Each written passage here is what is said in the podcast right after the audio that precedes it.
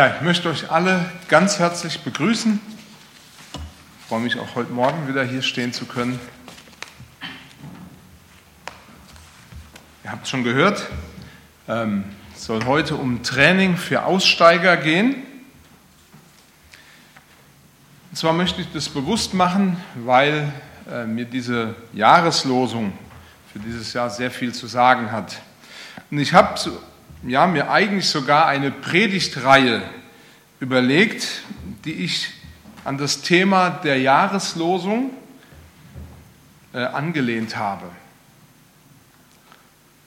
Ich habe diesen Gedanken eigentlich schon etwas länger, ähm, aber nachdem ich in der letzten Zeit immer wieder gefragt worden bin, äh, ob ich denn irgendwelche Predigtthemen hätte und ob ich die bald weitergeben könnte, habe ich gedacht, jetzt ist es endlich Zeit, mich mal hinzusetzen und mal eine ganze Reihe vorzubereiten, damit ich wirklich in nächster Zeit immer was habe, wenn ihr mich fragt, ob ich ein Thema habe. Ich habe also welche.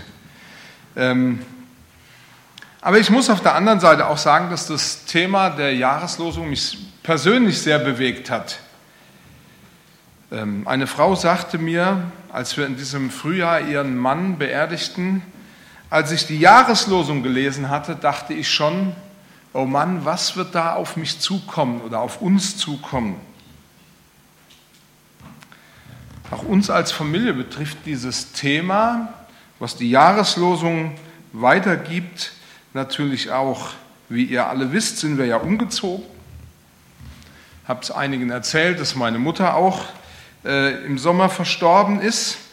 Und auch meine Schwester ist mit ihrer ganzen Familie umgezogen. Also so aussteigen und Neues anfangen, das passt eigentlich zu meinen letzten Wochen und Monaten. All das hat dazu geführt, dass mir ja, wie in diesem Jahr, äh, also in diesem Jahr wie noch nie in meinem Leben, die Jahreslosung eigentlich immer wieder plastisch vor Augen geführt worden ist und immer wieder in Erinnerung gekommen ist. Und es ist doch eine Tatsache, dass unsere Lebensumstände sich jeden Tag ändern können.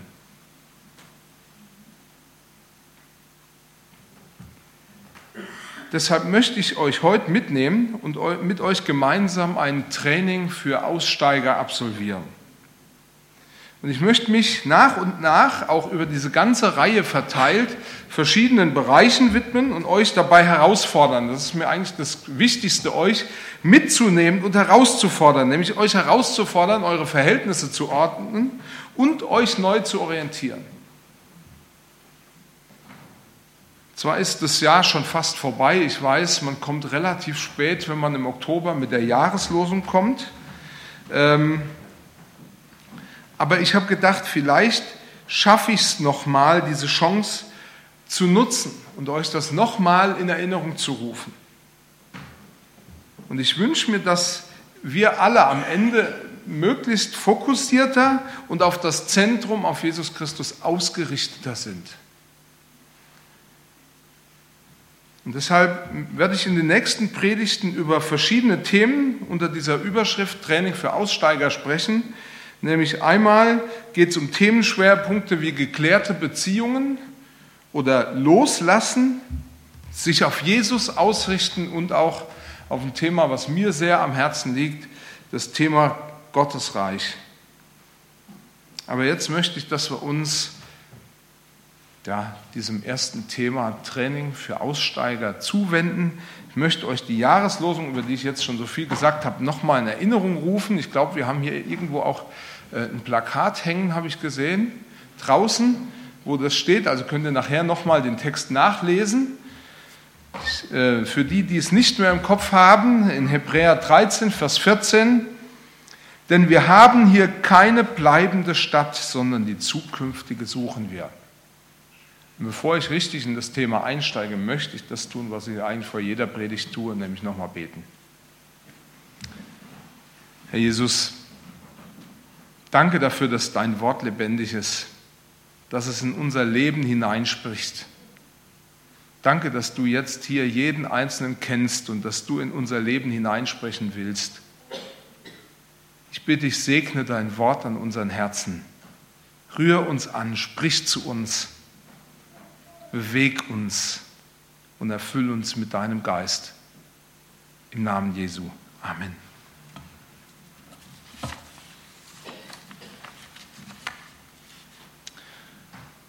Die Jahreslosung 2013, ich habe es ja gerade gelesen.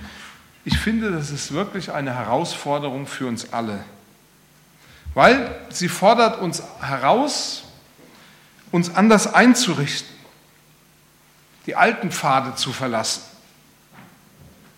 Sie, sie, fordert uns heraus, bewusst zu leben, und zwar mit einer anderen Bewusstheit, als wir jetzt vielleicht hingehen würden und würden Kalorien zählen oder vielleicht aus schlechtem Gewissen mal einen Partnerabend im Jahr einführen. Denn wenn du diese Jahreslosung ernst nimmst, dann solltest du innerlich anfangen, dich auf den Weg zu machen. Denn wir haben hier keine bleibende Stadt. Die zukünftige suchen wir. Vielleicht bist du ja jemand, der seine Entscheidungen bis auf den letzten Drücker aufschiebt. Der es liebt, Veränderungen möglichst herauszuzögern. Oder du bist jemand, der am liebsten schon drei Monate vor dem Urlaub eine Liste macht, was er alles mitnehmen will, was er machen will und wie die er abarbeitet. Es gibt vielleicht noch so viel, was du erledigen wolltest. Vielleicht auch manches, was du abwarten willst, um dich in Bewegung zu setzen, um dich auf den Weg zu machen zu dieser zukünftigen Stadt, von der der Hebräerbriefschreiber hier spricht. Aber Fakt ist, jetzt ist es Zeit, sich fertig zu machen und auf den Weg zu gehen. Jetzt. Genauso wie Matthäus, der am Zoll saß als Jesus ihn aufgefordert hat, äh, mit ihm zu gehen, verließ er seinen Platz und er folgte Jesus. Er ging nicht mehr nach Hause, um sich zu verabschieden. Er schrieb auch keine Liste für seine Frau oder seine Kinder. Er stand auf, er machte sich auf den Weg und er ging.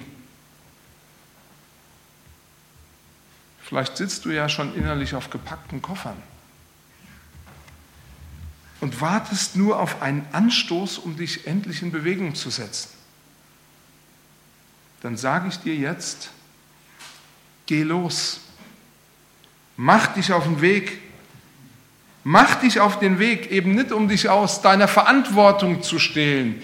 Mach dich aus dem Weg, um dich nicht aus vielleicht mühsam gewordenen Beziehungen zu verabschieden sondern mach dich auf den Weg zu der verheißenen und zu der zukünftigen Stadt. Der Stadt, in der ewige Gemeinschaft mit dem lebendigen Gott, mit dem Herrn aller Herren, mit dem König aller Könige das Leben bestimmt. Vielleicht denkst du ja, naja, eine gewisse Absicherung, dass ich das Richtige tue, hätte ich jetzt gerne. Hier ist deine Bestätigung. Paulus schreibt den Kolossern, trachtet nach dem, was droben ist und nicht nach dem, was auf Erden ist. Denn ihr seid gestorben und euer Leben ist verborgen mit Christus in Gott. Ich möchte dich, und ich sage bewusst dich, weil ich habe mir früher sagen lassen, wenn man die Leute immer sieht, dann ist das schön unpersönlich, dann braucht sie es auch nicht interessieren. Ich meine aber genau dich und deswegen sage ich jetzt du. Ihr könnt hinterher mich wieder siezen, aber solange ich hier stehe, seid ihr für mich alle du. Ich möchte dich herausfordern, jetzt noch zum Aussteiger 2013 zu werden. Und ich möchte heute euch einige Trainingsschritte mitgeben, die euch helfen sollen, immer weiter auszusteigen. Ich möchte nicht, dass du dich erst einmal hinsetzt und Bilanz ziehst. Denk nicht lang darüber nach, wo du jetzt stehst oder was du hast. Es macht es unnötig schwer beim Aussteigen. Andererseits kommt ja der Zeitpunkt, wo du dich eben auch damit beschäftigen wirst, was alles ist und wo du stehst. Wenn du dich fragst, welches Ziel dieses Training für Aussteiger hat oder was das Ziel dieses Trainings ist, dann möchte ich auf Paulus verweisen, der den Ephesern Folgendes geschrieben hat. Er schrieb ihnen nämlich in Epheser 1, Vers 22, und alles hat er unter seine Füße getan und hat ihn gesetzt der Gemeinde zum Haupt über alles, welches sein Leib ist, nämlich die Fülle dessen, der alles in allem erfüllt. Dieses Aussteigertraining hat nur das eine Ziel, nämlich dass Jesus in dir und in unserer Gemeinde das Haupt ist. Dass alles, auch die Verheißung der zukünftigen Stadt erfüllt. Gott will, dass du wahrhaft sein Mitbewohner wirst. Und er will, dass du dich unter seiner Herrschaft zu einem brauchbaren Werkzeug entwickelst. Er will dich bevollmächtigen. Aber dazu musst du, dazu müssen wir alle aufbrechen. Ich möchte dir im Folgenden fünf Trainingsschritte weitergeben, die dir helfen können, dich auf den Weg zu machen zu dieser himmlischen Herrlichkeit. Und diese fünf Schritte sollen dir helfen, damit du mehr und mehr unter die Herrschaft Jesu Christi kommst. Der erste Schritt oder der erste Trainingsschritt, was wir jetzt einfach üben wollen, oder ich hoffe, dass ihr das die Woche über übt, konzentriere dich auf Jesus. Konzentriere dich auf Jesus. Der Hebräerbriefschreiber schreibt in Kapitel 12, Vers 2, lasst uns aufsehen zu Jesus, dem Anfänger und Vollender des Glaubens, der, obwohl er hätte Freude haben können, das Kreuz erduldete und die Schande gering achtete und sich gesetzt hat zur Rechten des Thrones Gottes. Es ist wichtig, fokussiert zu sein. Petrus scheiterte bei seinem ersten Ausstiegsversuch, als er Jesus auf dem See kommen sah. Er war bereit auszusteigen, aber er war nicht genügend fokussiert. In Matthäus 14 heißt es dann, und er sprach, komm her. Und Petrus stieg aus dem Boot und ging auf dem Wasser und kam auf Jesus zu. Als er aber den starken Wind sah, erschrak er und begann zu sinken und schrie, Herr, hilf mir. Das Scheitern von Petrus lag darin, dass er seinen Blick nicht auf Jesus gerichtet hielt. Aber Jesus ist es, dem du folgen sollst. In den Höhen und Tiefen der nächsten Woche, des nächsten Monats, des Restes des Jahres, in den glücklichen, in den schweren Stunden muss er dir als Führer dienen, der dich zu dieser verheißenen Stadt bringt. Die Bibel kennt ja viele Bezeichnungen für Jesus. Aber zwei dieser Bezeichnungen für Jesus weisen eigentlich ganz deutlich auf, dass es hier darum geht, dass Jesus uns führen will. Dass er eben nicht gekommen ist, dass wir uns häuslich einrichten, sondern dass wir uns aufmachen sollen, dass wir aufbrechen sollen.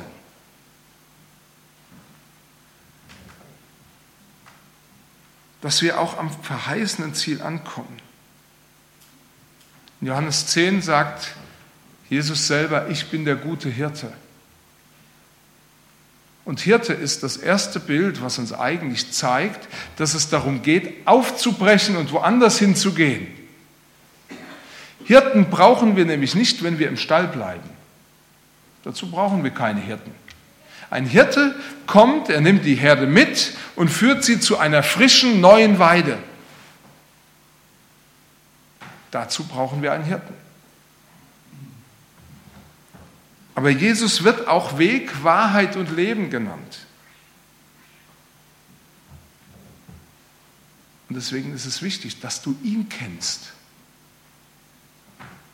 Jesus ist der, dem du folgen sollst und dem du folgen musst und dem du folgen können musst. egal durch welches Gelände es in deinem Alltag auch geht. Seine Stimme muss dir vertraut werden. Ihn musst du hören. Denn er muss dir helfen, dass du weiterkommst. Früher, als unsere Kinder noch klein waren, ich wusste gar nicht, dass Spaziergänge so dermaßen lang dauern können, also dass man für 500 Meter mal locker eine halbe Stunde brauchen kann. Ich weiß nicht, Eltern können sich da vielleicht erinnern, aber das ist echt so. Also an jeder Ameise konnten die stehen bleiben.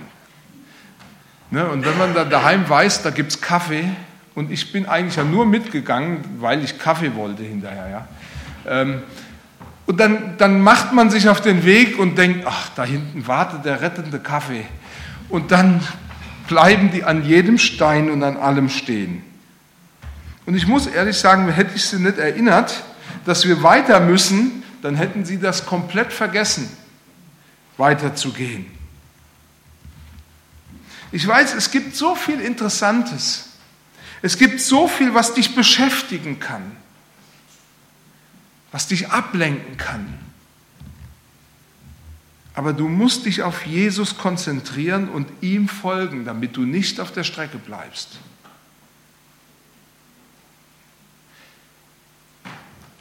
Ein zweiter Trainingsschritt. Wie gesagt, ich kann das heute aus der Kürze der Zeit nur anreißen, aber das zweite, was ich dir gerne mitgeben möchte, ist, lerne loszulassen. Lerne loszulassen. Petrus schreibt, es wird aber der Tag des Herrn kommen wie ein Dieb. Dann werden die Himmel zergehen mit großem Krachen, die Elemente aber werden vor Hitze schmelzen und die Erde und die Werke, die darauf sind, werden ihr Urteil finden. Der reiche Jüngling, wie Luther ihn nennt, oder der reiche junge Mann, er kommt zu Jesus mit der festen Überzeugung, ich habe alles gemacht und mich an alles gehalten, alles erfüllt, was es für ein Leben, für die Ewigkeit braucht. Aber da gab es noch so viel Ballast, so viel unnötige Dinge, die er angehäuft hatte und an denen er hing. Und ganz ehrlich, ich habe gerade einen Umzug hinter uns, ja, haben wir hinter uns. Es gibt so viel Mist, an das man sein Herz hängt und nicht loslassen will, was aber am Schluss den ganzen Platz verstopft für die wichtigen Sachen.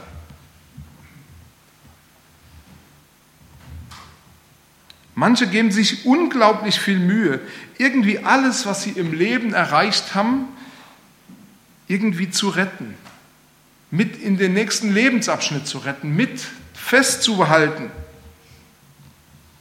Sie glauben, ich kann gut mit Jesus unterwegs sein und trotzdem genügend Polster für ein sorgenfreies Aussteigerdasein haben.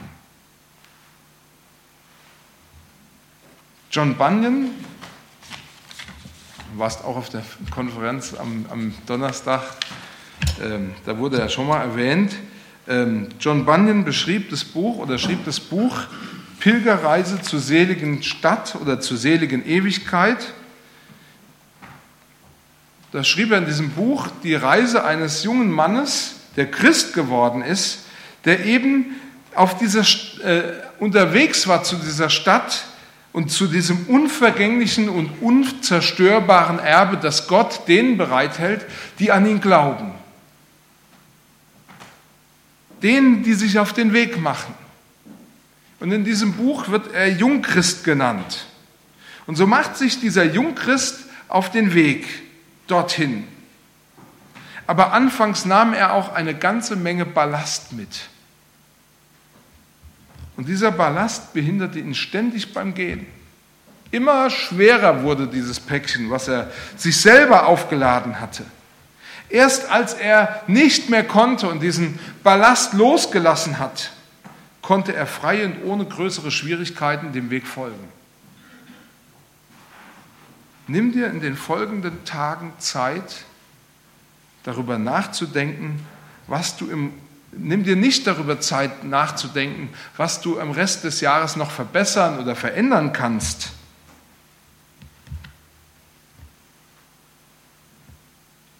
Denk ganz konkret darüber nach, was du loslassen musst und dann lass es los.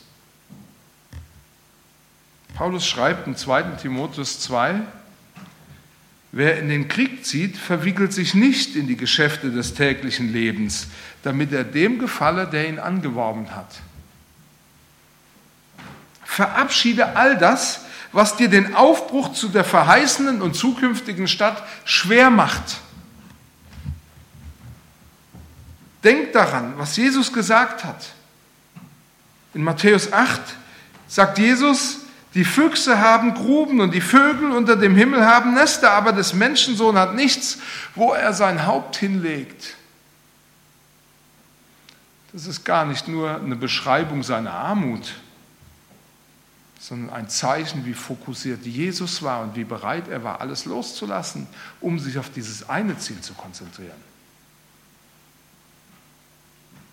Ich möchte ein drittes sagen. Mach dir bewusst, dass alles, was du bis jetzt erlebt hast, nur vorläufig ist. Es ist nur vorläufig. Petrus schreibt, wir warten aber auf einen neuen Himmel und eine neue Erde nach seiner Verheißung, in denen seine Gerechtigkeit wohnt. Du weißt eigentlich ganz genau, dass es absurd ist, verrückt ist, sein Herz an all das zu hängen, was dich so am Aufbrechen und Aussteigen hindert. Da muss ich dir nichts Neues erzählen, das weißt du doch. Aber du kannst deinem Leben nicht die richtige Richtung geben, wenn du vergisst, was Johannes geschrieben hat im ersten Johannesbrief. Nämlich da schreibt er, und die Welt vergeht mit ihrer Lust, wer aber den Willen Gottes tut, der bleibt in Ewigkeit. Ich finde es bemerkenswert, wie viel, ich sage das mal so, mit Gänsefüßchen gut betuchte anfangen im Leben alles zu reduzieren. Vor einiger Zeit hat ein Freund von mir, der ist Steuerberater, mir erzählt, dass er in der Türkei war. Es war ein Cluburlaub. Und das Charakteristische äh, an Cluburlauben ist ähm, scheinbar, dass man einen Preis bezahlt und das Essen und Trinken ist alles inklusive. Man kriegt also alles, man kann essen und trinken, so viel man will. Und man kann das auch den ganzen Tag tun. Und er selber sagt, er hat Leute gesehen, die waren den ganzen Tag nur am Essen und Trinken. So, als wenn sie vorher irgendwie nie was gekriegt hätten. Ne, und das für die Bikini-Figur. Ja? Und er dagegen sagt, ich habe mich entschieden, von allem nur die Hälfte zu genießen. Also er aß nicht pausenlos und wenn er gegessen hat, dann aß er nur die Hälfte, also eine halbe Portion. Und er sagte, ich habe das Essen noch nie so genossen wie da. Noch nie. Wisst ihr, den, also wie gesagt, den Tipp habe ich euch jetzt gerade gratis gegeben, denn Management-Trainer verdienen sehr viel Geld damit, dass man seinen Klienten beibringt, weniger ist mehr. Ja?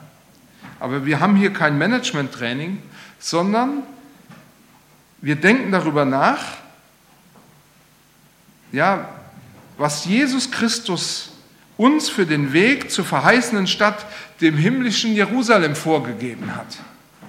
Und das wollen wir tun. Und wenn du anfängst, dein Leben neu zu ordnen, fang an, es in Kategorien einzusortieren, in die Kategorie brauchbar und wertvoll und in die andere Kategorie unbrauchbar und sinnlos für die Stadt, auf die wir zugehen. Und wenn du das tust, dann bist du auf dem richtigen Weg. Denk darüber nach, was in Gottes Augen brauchbar ist und was nicht äh, vergeht. Und lass den Rest. Ich möchte dir einen vierten Schritt weitergeben. Bereite dich vor, dem Herrn zu begegnen. Und dazu habe ich eigentlich das hier mitgebracht. Ja? Also es ist so, ich habe das ja mal bei meiner Vorstellung gesagt, ich habe Metzger gelernt, das seht ihr ja jetzt, ich kann das noch. Und bei einem Metzger ist es so, du kannst mich nachts um zwölf wecken, ich kann das immer noch. Ja? Also das geht, das ist irgendwie, ist das jetzt in mir programmiert. Und es ist so, dass ich einen Berufskollegen hatte, der war auf einer Evangelisation. Also auch ein Metzger. Und der kam zum lebendigen Glauben. Und er hat die ganze Zeit sich überlegt, was kann ich tun, damit ich meinen Kunden etwas von Jesus weitersage. Und dann stand eine Frau in seinem Laden und er war am Messerwetzen. Und er hat sich die ganze Zeit überlegt, was, was frage ich die oder was könnte ich sagen, damit sie eigentlich weiß, um was es hier geht. Und dann fragte er sie, bin, bist du bereit zu sterben?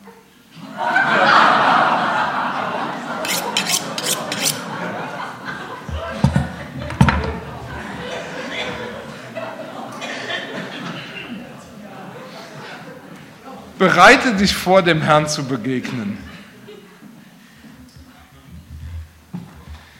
Petrus schreibt, wenn nun das alles so zergehen wird, wie müsst ihr dann dastehen in heiligem Wandel und frommem Wesen, die ihr das Kommen des Tages Gottes erwartet und erstrebt, an dem die Himmel vom Feuer zergehen die Elemente vor Hitze zerschmelzen werden?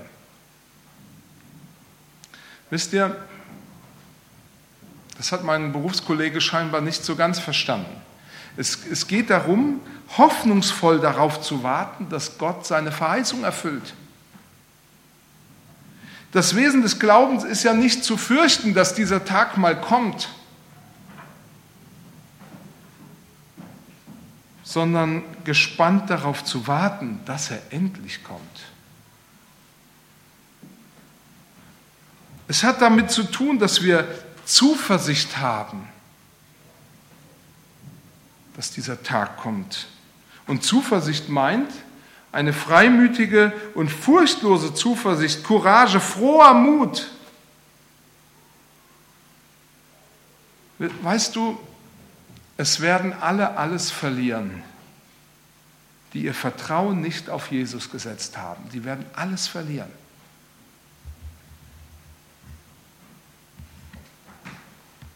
Aber dir als Aussteiger in Richtung seiner Stadt passiert das nicht. Vielleicht bist du aber noch nicht so weit und, tust dir, und es tut dir vielleicht noch unheimlich weh, loszulassen und dich darauf zu freuen, dem Herrn zu begegnen. Vielleicht macht dir das Probleme und du sagst, worauf freue ich mich denn hier eigentlich? Dann fang einfach an zu beten, was Paulus für die Epheser gebetet hat. Mach das zu deinem täglichen Gebet. Bete, um den Geist der Offenbarung und Weisheit Jesus zu erkennen. Paulus sagt es den Ephesern in Epheser 1, dass er für sie betet, dass sie den Geist der Weisheit und Offenbarung bekommen, Jesus zu erkennen. Wenn du dich nicht freuen kannst, dann ist das dein Gebet. Bete darum, dass er dir das Wesen seiner Liebe zeigt, die er für dich hat.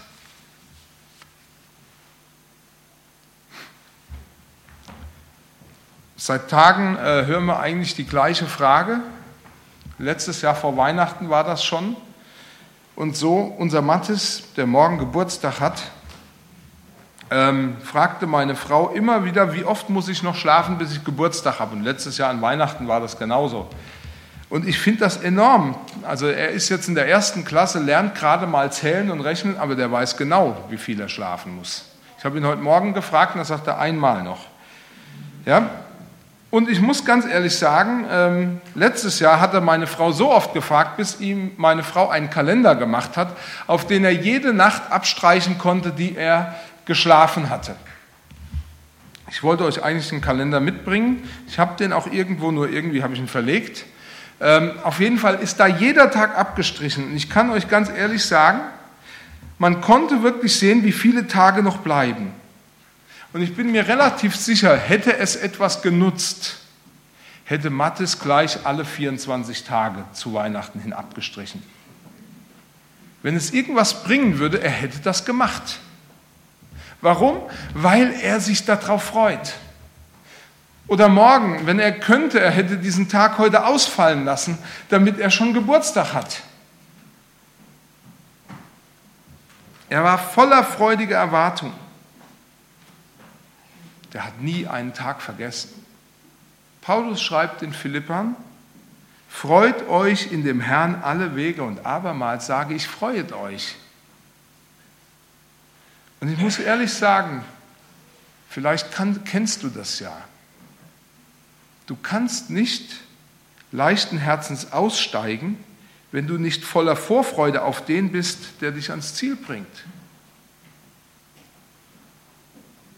Du setzt keinen Fuß vor die Tür, wenn du den, der kommt, um dich mitzunehmen, zu dieser Stadt, wenn du den fürchtest oder sogar fürchten musst.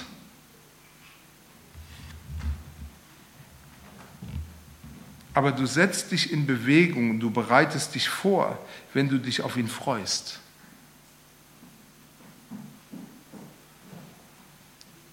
Vielleicht solltest du mal darüber nachdenken.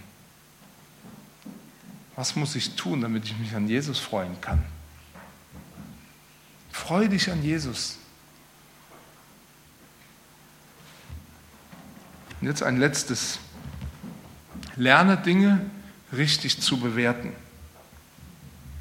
Paulus schreibt in Römer 8, denn ich bin überzeugt, dass dieser Zeit Leiden nicht ins Gewicht fallen gegenüber der Herrlichkeit, die an uns offenbart werden soll.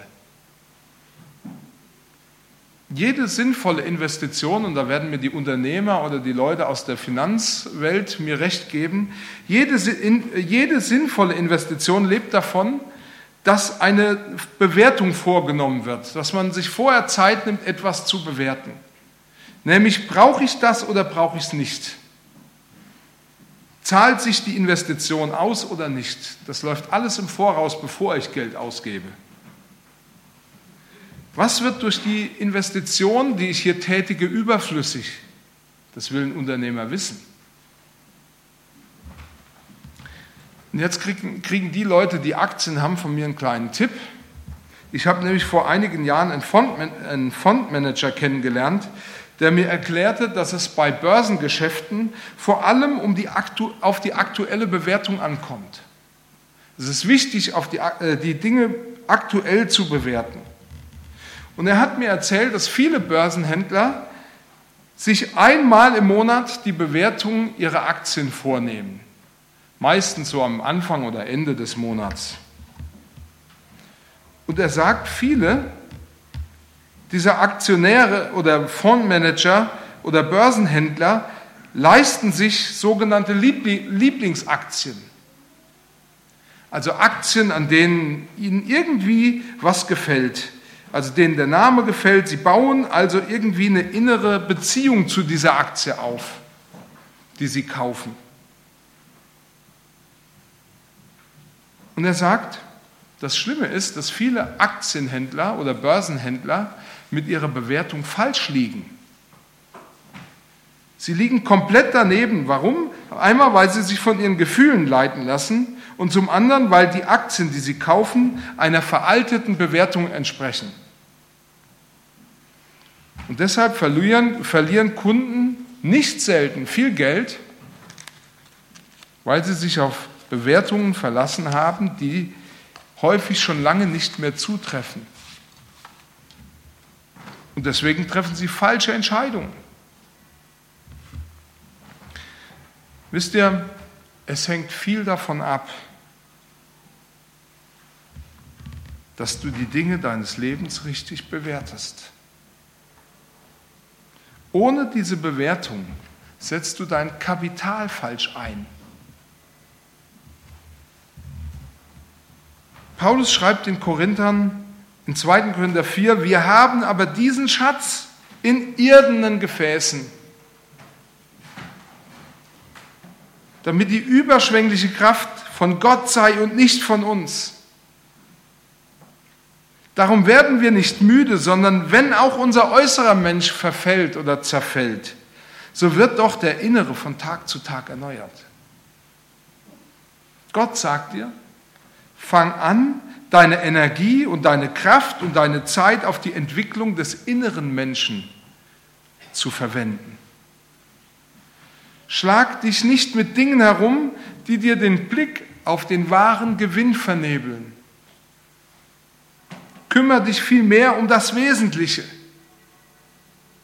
Gottes Wort macht klar, wie unendlich viel daran hängt, dass du aus dem Alten aussteigst. Wir sind unterwegs zu einer ewigen Stadt. Und ich schließe mit dem, was Paulus den Ephesern geschrieben hat. Deshalb erneuert euch aber in eurem Geist und Sinn. Zieht den neuen Menschen an, der nach Gott geschaffen ist, in wahrer Gerechtigkeit und Heiligkeit. Amen.